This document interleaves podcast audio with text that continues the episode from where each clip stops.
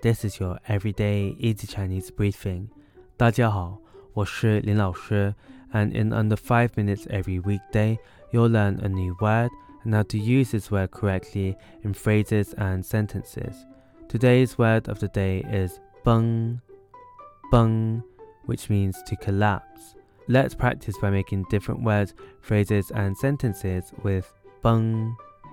The first word is 崩溃,崩溃 which means break down. A way of using it in a sentence is 压力太大使他的情绪崩溃了。压力太大使他的情绪崩溃了。The pressure was too much, causing him to have an emotional breakdown. Another word we can create with 崩 is 崩解,崩解. This means to fall apart. A way of using it in a sentence is 这个团队因为内部矛盾崩解了。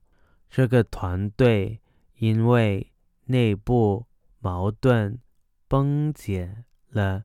The team fell apart due to internal conflicts. Finally, we can create the word 崩坏,崩坏, which means crumble. The 坏 here means spoil. A way of using it in a sentence is 这座古老的城墙逐渐崩坏了。这座古老的城墙逐渐崩坏了。The ancient city wall gradually crumbled. Today we looked at the word "崩," which means collapse, and we created other words using it. These are 崩溃 break down, 崩解 to fall apart, and 崩坏 crumble. To see this podcast transcript, please head over to the forum section of our website, www.everydayeasychinese.com where you can find even more free Chinese language resources. See you again soon for more practice.